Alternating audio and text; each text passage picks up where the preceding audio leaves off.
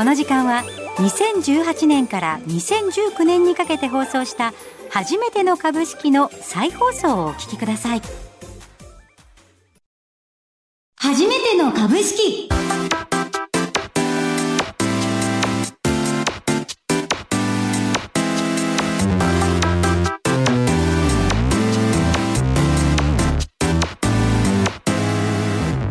リスナーの皆さんこんにちは。飯村美希です。今日も頑張っていきましょう。先生はこの方です。財産ネット企業調査部長藤本信之さんです。毎度相場の福の神こと藤本でございます、はい。今回も元気にいきましょう。はい。夏も近づいてきました。藤本さん、元気ですか？なんとかですね。まあただ7月もうちょっと来週から7月ですよね、うん。嫌な時期が来たなという感じですね。ね、はい。もう最近天気を見てても、あ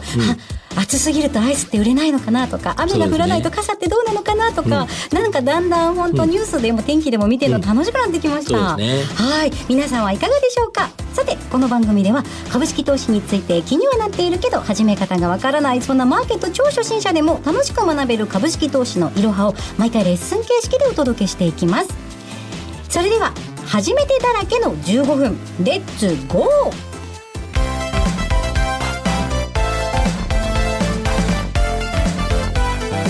株式レッスン one、two、three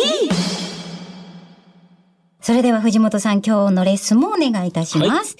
今日のテーマは銘柄の探し方その7社長についてです。はい。こちらに行く前にですね、はいまあ、前回の復習ちょっとやりたいと思うんですけど、あのー株主資本利益率、はい ROE っていうのは何割る何でしたっけ？これはうん自己資本割る純利益で効率が出る。逆ですね。それ、それだと、あの、ちょっと逆になっちゃってるので、純利益割る株主資本という形ですね。そっかそっかは。ない分母の方が、えー株主資本で、分子の方が純利益という形です。か大変です。だからさっきディレクターニヤニヤしながら近づいてきてたんだ。はあ、なんて意地悪なんだろう。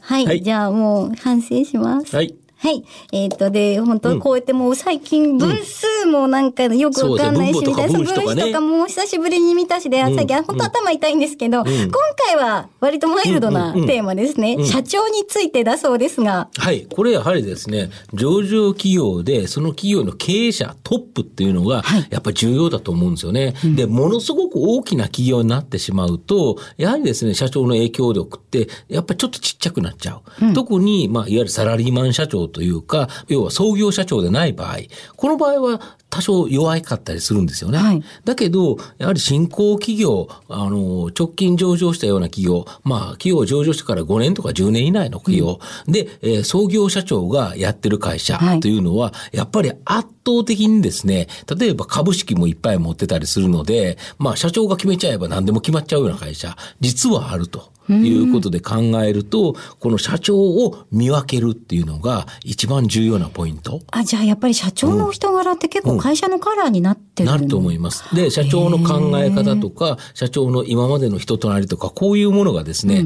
やはりその企業に大きな影響を与えるので、えっ、と、僕の場合ですね、やはり去年で、えっ、と、300社以上。三300社？300社以上1年で365日しかないのに。はい。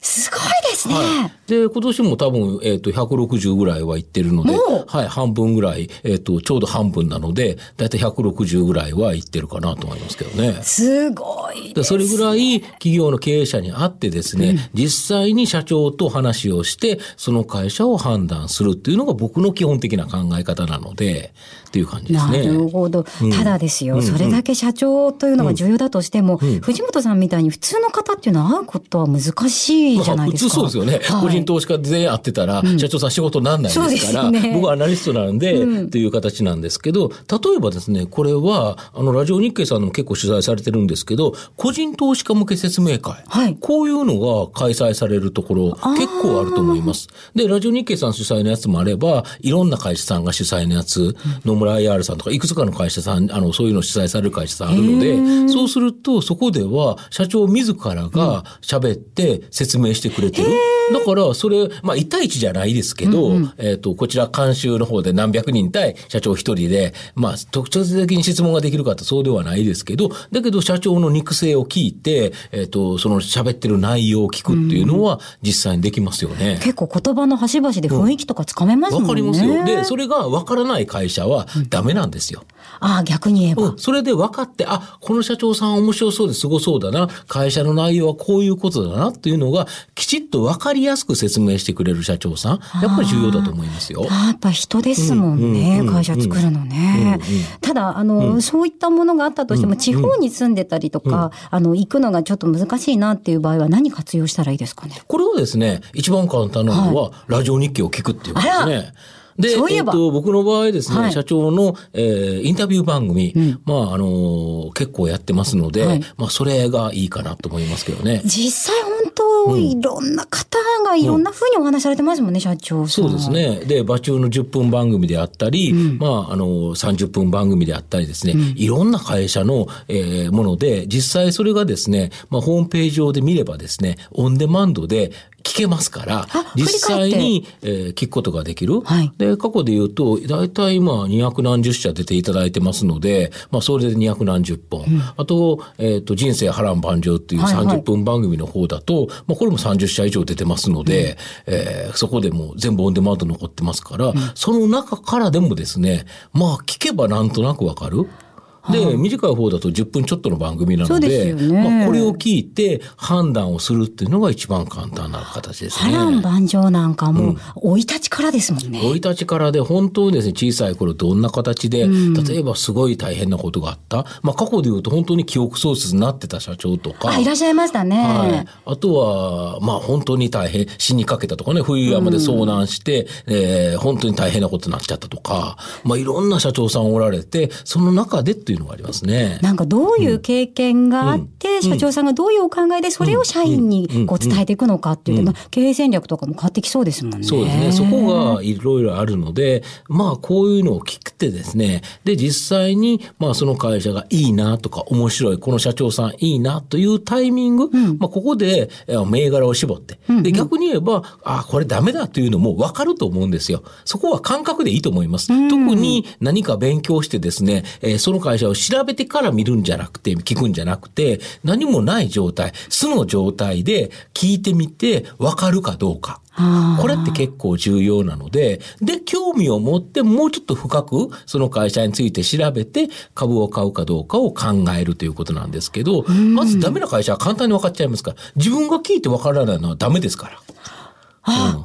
社員さんに対してもそうかもしれないっていうところがある。うんうんうん、で、その将来的にも、え例えばビジネスモデルとか、うん、あの、要はどんな会社ですかっていうのを聞いて、うん、まあ、お答えいただいてるわけなんですけど、それが聞いても、その人の知識とか様々なことによって、わからないことってあるじゃないですか。うんうん、で、そしたらその会社を理解するのは難しいから、その会社には投資できないと。別にその会社が悪いというわけじゃないですけど、うんうんうん、自分が理解できるかどうかを自分を基準にしたらいいと思いますよ。なるほど。あの、先週のラストでも、まず、こう、人数の割合を会社でお聞きするよ、みたいなのもすごく面白かったんですけど、ね、やっぱりあの、今日改めて人が会社を作っているんだなっていうのは、なんだか感じましたね。あの、そして、次回なんですけど、はい、もうこの銘柄の探し方もその7まで来たじゃないですか。で、今日社長さんについてってところまで来まして、そろそろ実践そうですね。が近づいてきてるのかなと思いまして、次回は私のリクエストでですね、業種についてのあれこれを、あの、社長さんもいろんな業種のいろんな社長さん見てたら手に負えないですので、まずちょっとそう、業種あたりから絞ってみたいなと思うので、そのあたりのことを詳しくお聞きしたいなと思いますので、よろしくお願いします。ます。初めての株式さてさて続いてなんですが、はい、藤本さん、はい、私この間あの本屋さんに行ったんですが、うん、見つけました、うんはい、あの、すごくキャッチーなタイトルの新しい本をお出しになられましたよね。そうなんですよ。あの、なんかちょっと私には聞きが早いのかなと思って立ち読みだけで笑っちゃったんですけど。えー、くださいよ。ちょっとあの、一度聞いてからにしようと思って、あの、うん、中身、あの、詳しくどんな本か教えていただけますか？はい。えー、こちらはですね、えー、週55分で、毎週5万円儲けるる株、555という感じですね。すごいですよたったね。毎週55分間、ちょっと、ちょっとするとですね、毎週5万円儲かっちゃうというですね、この儲け方を教えてる株。実は、この、えっ、と、本のですね、その前のバージョンっていうのがありまして、毎朝13分で、毎日1万円儲ける株。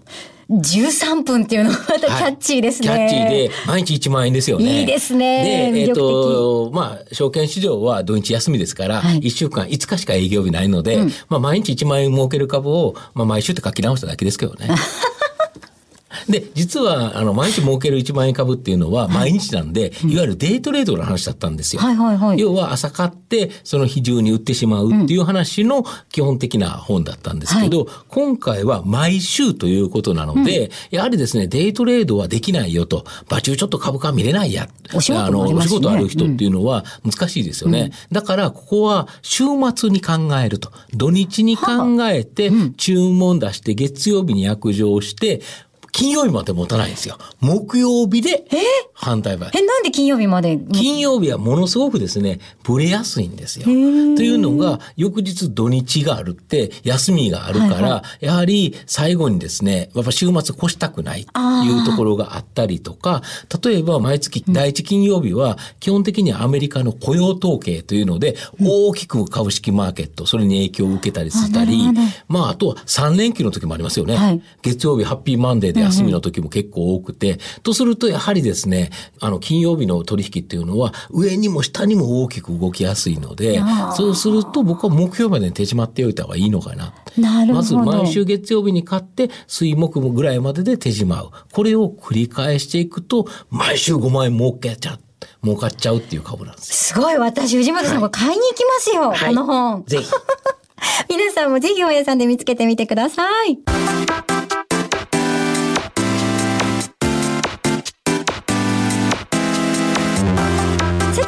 ん今週いかがだったでしょうか？皆さんぜひ藤本さんに聞いてみたいマーケットや投資に関する疑問質問を送ってくださいね。ご質問は番組ウェブサイトで随時募集しております。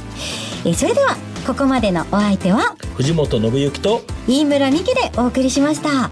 たくさんの初めてが分かるようになる15分間。来週もお楽しみに。初めての株式今日もお聞きいただきましてありがとうございます。えー私も2年前の自分を思い出しますね、えー聞き直ししていると意外と忘れてることも多いですね。えーさてこの番組ですが全55回分を週1回のペースで1年間放送配信していく予定です。投資をまだやったことがない方も初心者の方も経験者の方だってもう一度聞きたくなる場面ってあると思うんですよね、えーそこでおすすめなのはいつでも好きな時に繰り返し聞けるポッドキャストです。ラジオ日経初めての株式番組ウェブサイトそれからアップルや Spotify などからもお聞きいただけます。そしてもう一つおすすめさせてください。この番組なんと書籍化もされているんです。2019年に小電社から発売された初めての株式株のことをよくわからないけど始めたいあなたへを読んでいただきますと図解もありますしより理解が深まると思います。書籍版初めての株式に興味がある方は番組ウェブサイト右のバナーから書籍のページにアクセスしてみてください。それでは次回もお楽しみに。